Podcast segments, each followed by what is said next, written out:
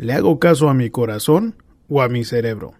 Esa es la pregunta de Mari. Escuche este y otros casos más en este episodio del programa. Vamos a empezar. Curando amores, sanando corazones. Bienvenidos a Curando Amores, su programa donde contestamos sus preguntas sobre el amor con el fin de mejorar su relación. Mi nombre es Rob Arteaga, yo soy un psicoterapeuta y consejero matrimonial y en este programa vamos a contestarles sus preguntas, como Hilda que escribe Hace tiempo le vi unos mensajes de textos a mi pareja con otras mujeres. Entre esos textos llegué a ver fotos semidesnudas que se mandaron ambos. Mi pregunta es, ¿el mandar sextos es una infidelidad o tiene que haber contacto físico entre ellos? Jaime nos cuenta que lleva dos años viviendo con su pareja y que ella le insiste en querer casarse con él. Él no lo ve tan importante y su pregunta es que si es cierto que el matrimonio es solo un papel o hace una diferencia importante entre la pareja. Lorena escribe que esta semana se dio cuenta que su esposo le fue infiel después de 10 años de matrimonio y que le vio mensajes de textos con otra mujer. Ella quiere saber qué puede hacer para arreglar su matrimonio ya que su esposo no quiere regresar con ella. Robert pregunta por qué es tan difícil olvidar a mi ex. Ya pasaron tres años que nos separamos y aún no puedo olvidarla ni empezar una nueva relación. Y terminamos con la pregunta de Mari que dice, hola, mi pregunta es, mi pareja me dejó hace dos años y sostuvo una relación con su amante pero al mismo tiempo conmigo. Él dice que me ama pero acaba de ser papá con su amante y dice que quiere regresar con nosotros. ¿Qué hago si estoy partida en dos? Una parte y la otra desea desaparecer de su vida. Muy bien. Eh, bueno chicos, esas son las preguntas que vamos a contestar en este programa y, bueno, quiero darles la bienvenida y agradecerles por estar escuchando el show. quiero recordarles que si quieren encontrarnos a través de las redes sociales pueden hacerlo a través de el hashtag curandoamores.com, a través de Facebook, a través de YouTube, a través de ah, Instagram eh, y también a través de Twitter. Eh, SoundCloud es otra aplicación en donde eh, tenemos los programas de, aquí de radio, pero los tenemos de una manera cortita y si quieren escuchar nada más los programas cortos, ahí están, se encuentran a través de SoundCloud, es la, la aplicación en donde tenemos ese medio para que ustedes puedan escuchar el contenido de aquí del programa. Ahora ya está disponible el guía que les había comentado anteriormente sobre cómo debe de ser la comunicación sana entre la pareja. Es un guía cortito, es un guía que pueden descargarlo completamente gratis y está ahí mismo en curandoamores.com en la primera página. Si se fijan a su mano, ahí, ahí va a decir un lugar donde dice descarga gratis el guía para reducir conflictos de pareja. Bueno, pues si, si le dan clic ahí, en donde pueden entrar ustedes su correo electrónico, pues se lo mandamos directamente a su email y es algo que pueden usar como una herramienta, pueden compartir con alguien más que le pueda servir para ayudar en ver cambios en la relación de ellos o en la relación de ustedes. Es algo muy Ah, sencillo, algo muy concreto y que la gente que lo ha visto y que lo ha, puesto en práctica realmente me han dado muy buenas referencias de la información esa y qué diferencia hace entre la pareja.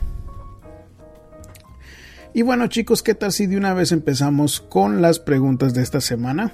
Por ejemplo, Hilda escribe, hace tiempo le vi unos mensajes de texto a mi pareja con otras mujeres. Entre esos textos llegué a ver fotos semidesnudas que se mandaron ambos. Cuando enfrenté a mi esposo, él solo me dice que nunca hubo sexo con ninguna de las chicas y que ni siquiera las llegó a conocer. Yo me siento muy mal porque siento que me fue infiel, pero él me lo niega. Mi pregunta es, ¿el mandar sextos es una infidelidad o necesita que ver contacto físico entre las personas? Bueno, Hilda, en llamarlo una infidelidad, pues creo que los hombres y las mujeres tienen como criterio diferente para eh, definir qué quiere decir una infidelidad. Es decir, que es normal que el hombre defina una infidelidad ya hasta que haya contacto físico o sexo con la otra persona. Y la mujer considera una infidelidad cuando ah, hay más sentimientos involucrados entre las dos personas. Entonces si hay mensajitos en donde se escriben mi amor y ya duró más de varios días o más de varias semanas o meses, bueno, eso, aunque no haya sexo, la mujer lo considera como una infidelidad. Pero, eso no quiere decir que lo que hizo tu esposo es algo justificable o es algo recomendable. Para mí no es tan importante ponerle la etiqueta o no de infidelidad. Para mí realmente pues es completamente inapropiado el de que se estén mandando dos personas afuera del matrimonio fotos semidesnudas o mensajes ah, provocativos o hasta cariñosos. Entonces para mí, ah, aunque le llamemos una infidelidad o no, creo que es sumamente inapropiado. Y lo peor de todo es de que se rompe la confianza entre ustedes. Entonces, que si es una infidelidad los, los sextos, pues vamos a suponer que sí. ¿Por qué? Porque la infidelidad rompe la confianza. ¿Por qué? Porque pues normalmente tiene que haber algo más que nada más mensajitos de texto o alguna intención detrás de esos mensajes cuales rompen la confianza de la pareja. Entonces, si lo quieres poner de ese, de ese punto de vista y para contestar tu pregunta directamente, pues vamos a suponer que sí, que sí son una infidelidad. A final de cuentas, si yo los tuviera aquí en mi oficina, pues yo no les, yo no estuviera tan estancado en si es importante o no ponerle la etiqueta de infidelidad. Para mí, lo más importante es de que los dos estén trabajando para poder recuperar la confianza entre ustedes. ¿Y qué quiere decir eso? Bueno, pues quiere decir que estén complaciéndose ustedes sanamente, de que estén ustedes haciendo lo que harían buenos esposos, buenas esposas. Entonces eso sería lo primordial. No estar reclame y reclame, no estar ah, con la ley de hielo y enfocados en el bienestar de la pareja a la larga. ¿Por qué? Porque cuando yo veo que las parejas se pueden enfocar en el bienestar de ellos, en complacerse mutuamente, pues eso ayuda mucho para que haya felicidad entre ambos. Eso ayuda para que haya estabilidad si hay hijos, que es sumamente importante. Entonces, yo estaría bien enfocado para superar esto, en esas conductas complacientes, en estar pensando qué haría una buena esposa a pesar de los problemas que tienen. ¿Por qué? Porque cuando me puedo enfocar en eso, lo que ayuda para restablecer la confianza es el tiempo. Y con el tiempo, si estoy viendo que mi pareja le está echando ganas a la relación, bueno, pues eso ayuda mucho para recuperar la confianza y que sigan ustedes juntos de la manera más feliz posible. Jaime nos dice que Lleva dos años viviendo con su pareja y que ella insiste en que quiere casarse con él. Ella tiene 29 y yo 23 años de edad. Yo la verdad no veo la necesidad de casarnos y me gustaría que tomemos el tiempo para conocernos bien antes de considerarlo. Mi pregunta es, ¿es cierto que el matrimonio es solo un papel o hace una diferencia entre una pareja? Bueno, Jaime, yo diría que el matrimonio mm, es un pedazo de papel, pero sí hace una gran diferencia en la pareja. ¿Por qué? Porque el matrimonio, ya sea civil o religioso, es un símbolo del compromiso que se tienen el uno al otro. ¿Qué quiere decir eso? Bueno, pues quiere decir que cuando decidimos casarnos, pues estamos tomando un voto matrimonial ante la ley o ante la iglesia de que vamos a hacer el esfuerzo de tener contentos a las parejas, de que les vamos a ser fiel. Aparte, en muchas ocasiones no podemos hacerlo sin ningún testigo y muchos tenemos una fiesta en grande para celebrar un matrimonio. Entonces,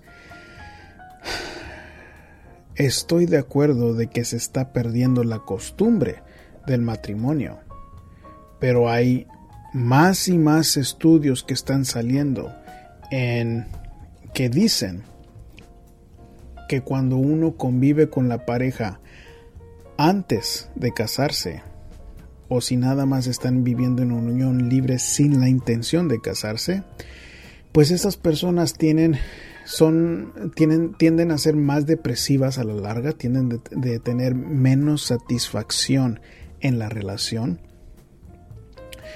y que normalmente no llegan a quedarse juntos por el resto de la vida. Ahora, estas cifras nuevas que nos están diciendo los estudios son peores de las personas que se quedan casadas. ¿Por qué? Porque yo sé que un matrimonio no garantiza que alguien va a ser fiel.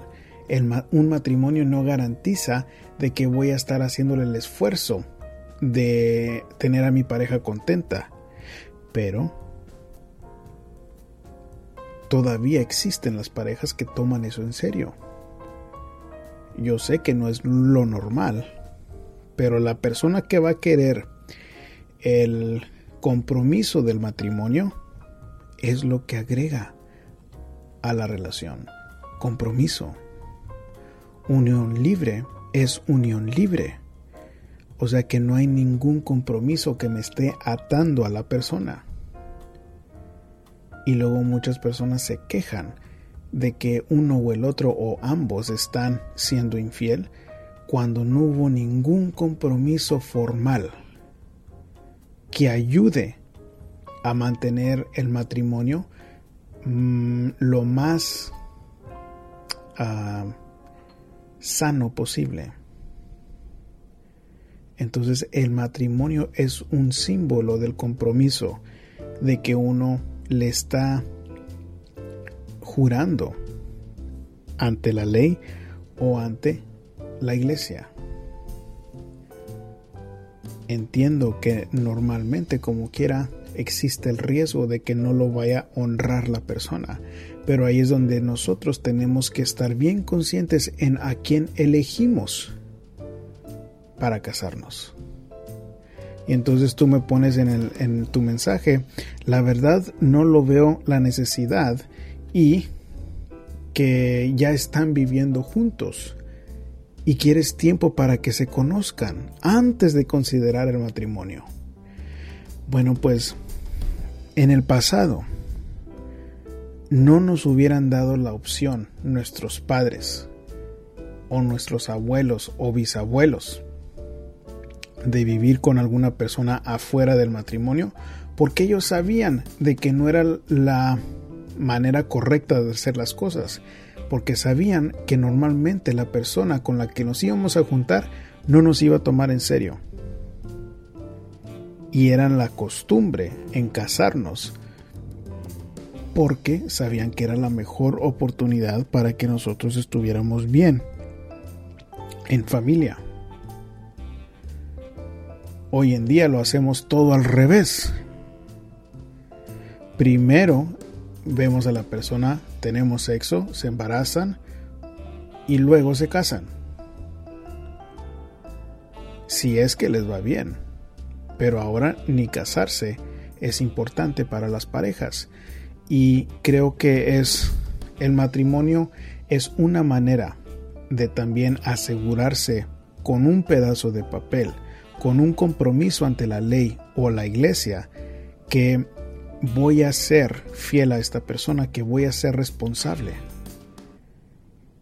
No garantiza nada, pero si es una manera más para mostrar el compromiso que le estoy dando a mi pareja, a la familia.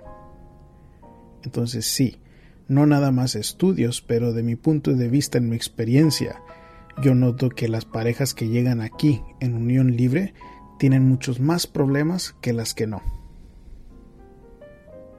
Lorena pregunta, esta semana me di cuenta que mi esposo me fue infiel después de 10 años de matrimonio. Yo le vi mensajes de texto con otra mujer, más no sé si llegaron a tener relaciones. Él se quejaba de que yo lo acosaba y desconfiaba de él, y que nunca le daba tiempo para él, para salir con su familia o con sus amigos. Ahora él me dice que no quiere regresar conmigo porque dice que nunca voy a cambiar. No sé qué hacer para arreglar mi matrimonio y me preocupa porque él no quiere arreglar las cosas cuando yo fui la víctima de la infidelidad. Bueno, Lorena, yo entiendo lo difícil que es después de 10 años de estar en un matrimonio encontrar estos mensajes de texto, en saber que hay otra mujer.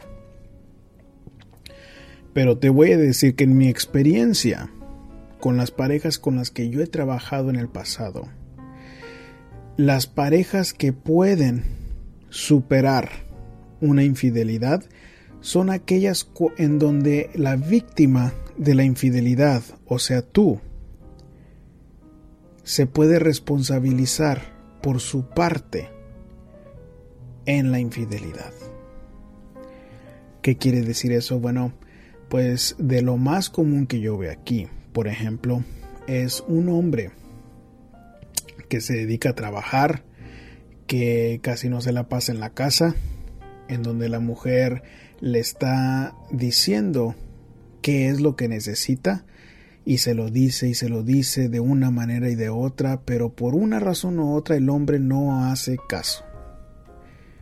Entonces, pues después de 10, 15, 20 años, pues se cansa la mujer de que nunca la escucha ni que nunca la entienden y cae con el primero que le habla bonito.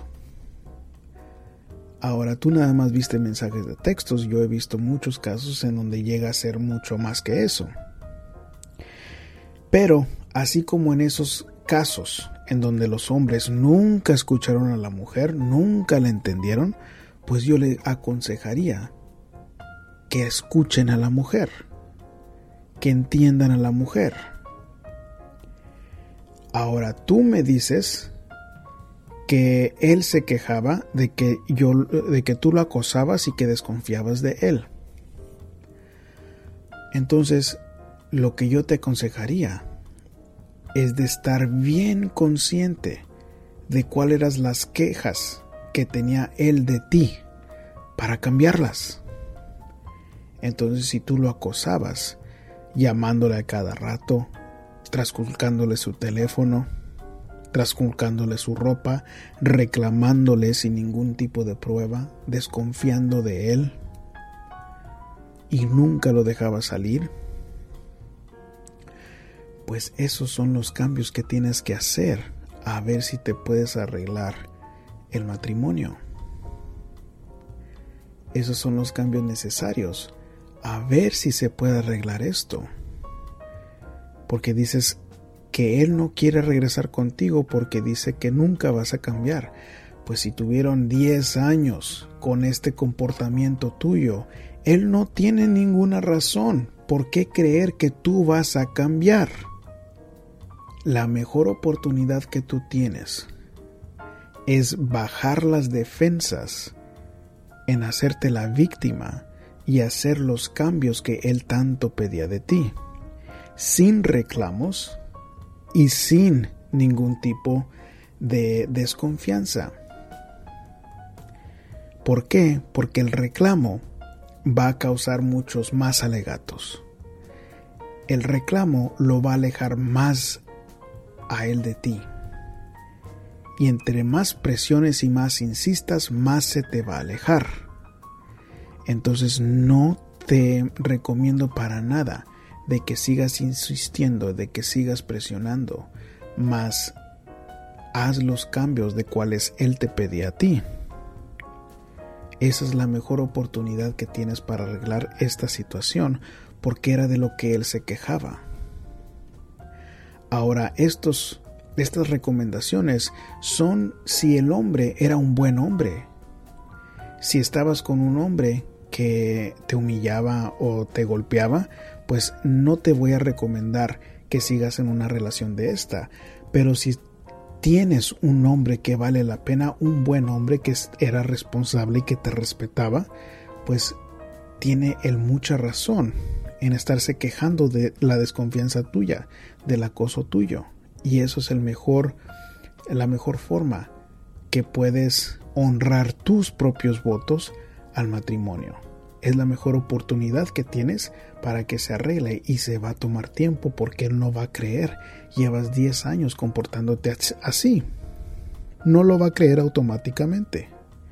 Pero es tu mejor oportunidad a realmente arreglar el matrimonio. Muy bien, seguimos con Robert, que nos pregunta por qué es tan difícil olvidar, olvidar a mi ex. Ya pasaron tres años que nos separamos y aún no puedo olvidarla ni empezar una nueva relación. Bueno, Robert, te voy a decir que es algo común. Mm, creo que a todo mundo nos pasa en donde estamos en una relación en donde nos enamoramos más que otras. Y bueno, a ti te tocó con tu ex desde hace tres años. Para todos es difícil, Robert, olvidar a una expareja. Ahora desconozco los detalles de la relación, pero no creo que sea tan diferente como en otras relaciones. O sea, olvidar a una expareja y más cuando estuvimos enamorados es difícil. Es difícil. No hay manera de empezar una nueva relación sin que vuelva a ser difícil. Ahora yo sospecho que tal vez te hirieron en esa relación, tal vez ella te dejó a ti y esa es la razón por la que no puedes empezar una nueva relación. Entonces, para poder seguir adelante, creo que es importante darte cuenta que nunca vas a poder olvidar al 100% a tu expareja. Nunca la vas a poder olvidar completamente. Siempre va a estar en recuerdos que traes en tu cabeza. La diferencia es que a pesar de lo difícil que es traerla en la cabeza, que tú le pongas el esfuerzo en buscar a otra persona más. A pesar del miedo y del riesgo que representa otra, otra posible ah, relación fracasada que tú vayas a intentar. Lo más importante es de que aprendas de esa relación y no cometer errores que cometiste en el pasado. Esa sería la manera de que puedes seguir adelante, que puedes superar esto. Para todos es difícil una relación y más cuando te enamoraste muy fuerte. Cuando te enamoraste de una manera ah, entregada. Y siempre, en cualquier relación, existe el riesgo de que nos vayan a herir. Pero de la manera que yo lo veo es que hay que poner en una balanza, bueno, ¿Vale la pena que yo me vaya a arriesgar de nuevo para volver a sentir amor? Pues para mí la respuesta es sí.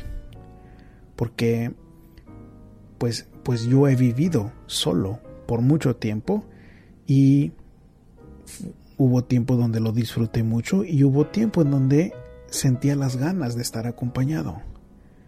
Entonces yo elegí enfrentar a mis propios demonios y yo te sugiero que tú también lo hagas.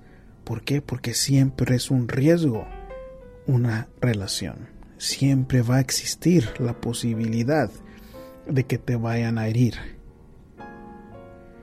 Pero ese riesgo también incluye posibles beneficios. Puedes llegar a tener una relación muy muy buena. Puedes aprender de tu pasado y asegurar lo más posible de que no se vayan a repetir los errores del pasado. Esa es la diferencia para seguir adelante. Mari nos escribe, hola, mi pregunta es, mi pareja me dejó hace dos años y sostuvo una relación con su amante, pero al mismo tiempo conmigo. Y él dice que me ama, pero acaba de ser papá con su amante y dice que quiere regresar con nosotros.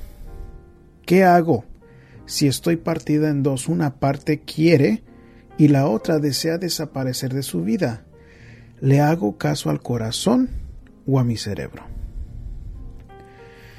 Bueno, Mari, creo que en lo que me escribes ah, me dices que él quiere regresar con nosotros, así que estoy asumiendo que nosotros quiere decir tú y tus hijos. Voy a asumir que tienes hijos con esta persona. Entonces, también me incluyes en el correo que sostuvo una relación con su amante y contigo desde hace dos años. Entonces, supongo que tú eres la esposa y ella es la amante o tú eres la persona con la que primero estaba y luego fue con esta amante y estuvo contigo a la vez. Bueno, yo siempre te voy a decir que le hagas más caso al cerebro que al corazón. ¿Por qué? Porque el cerebro va a pensar con lógica y va a tener a tus valores y tus principios. Y tu cerebro normalmente quiere cuidar tu corazón. En otras palabras, si le permites a, que tus sentimientos tomen control de ti y que decidan por ti, pues lo más probable es de que vayas a salir mal.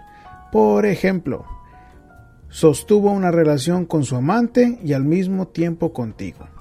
Eso fue una decisión tuya en seguir con una relación mientras él seguía con su amante.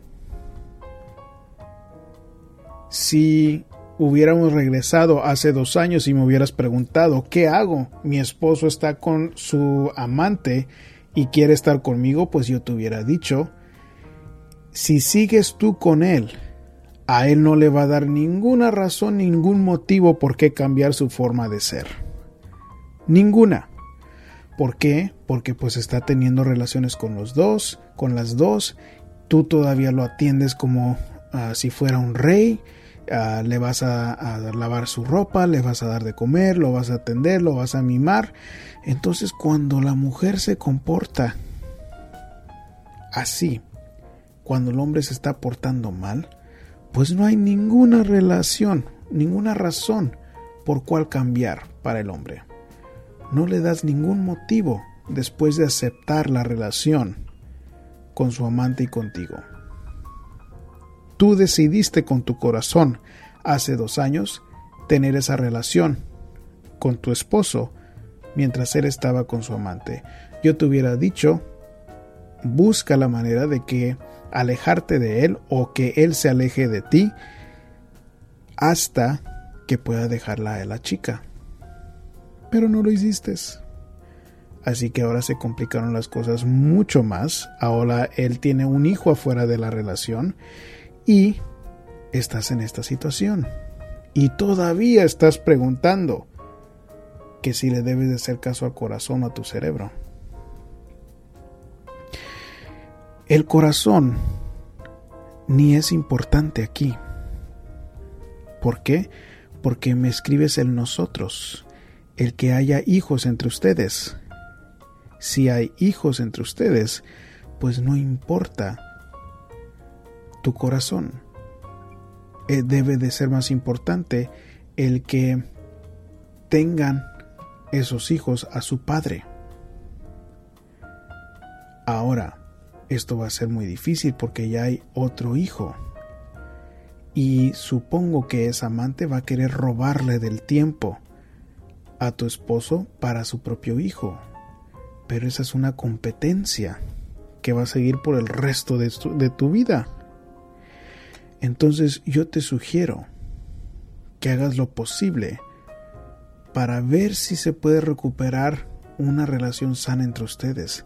Déjalo a él. A ver si puede sentar cabeza en apreciar a su esposa y a sus hijos y dejar a esa mujer. Déjalo como un último recurso a ver si se pueden mejorar las cosas. ¿Por qué? Porque hasta ahorita no le has dado ninguna razón por qué dejarla a ella. No le has dado ninguna razón por qué esforzarse por su familia. Y te voy a decir, aquí veo casos de ese tipo muchas veces. Y que se pueden ver cambios, pues sí se pueden ver, pero yo te voy a decir, los casos en donde este tipo de hombre cambia es cuando tiene una razón importante por qué cambiar. Y esa razón importante normalmente es pues que ya no va a perder a su esposa y a sus hijos. Entonces si tú no te pones firme en de que él sea una persona de bien, de que sea un hombre entregado a su familia, esto va a ser una realidad tuya por el resto de tu vida. Y le deberías de haber hecho caso al cerebro antes del corazón, desde el principio, desde hace dos años. Y lo voy a decir que hasta más atrás que hace dos años. ¿Por qué? Porque yo estoy seguro que había señales de que este hombre no era un buen hombre desde el principio de la relación. Siempre te voy a decir que le hagas más caso al cerebro que al corazón, porque la realidad es de que el amor normalmente no es suficiente. Es importante ver las cualidades de la persona a ver si es una buena persona para elegirlo como un buen compañero de vida. No nada más porque el corazón siente bonito cuando ve a esta persona. Decidir estar con ellos porque estos son los desastres que ocurren cuando le hacemos más caso al corazón que al cerebro. Muy bien chicos y con eso terminamos el programa de hoy quiero recordarles que si quieren hacer su propia pregunta para contestar en el programa, pueden hacerla a través de curandoamores.com. Ah, también tenemos los archivos de los programas que pueden escuchar a través del mismo sitio web. O si acaso les interesa su propia consulta privada, también ahí en el sitio web van a ver más información al respecto. Chicos, como siempre, este es un placer poder compartir este espacio con ustedes y yo les mando un abrazo con mi corazón entero curando amores, sanando corazones.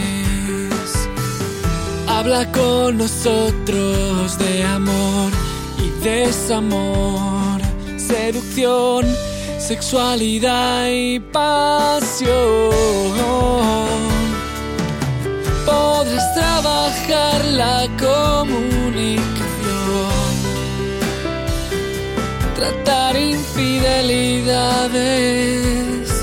y curar tu relación.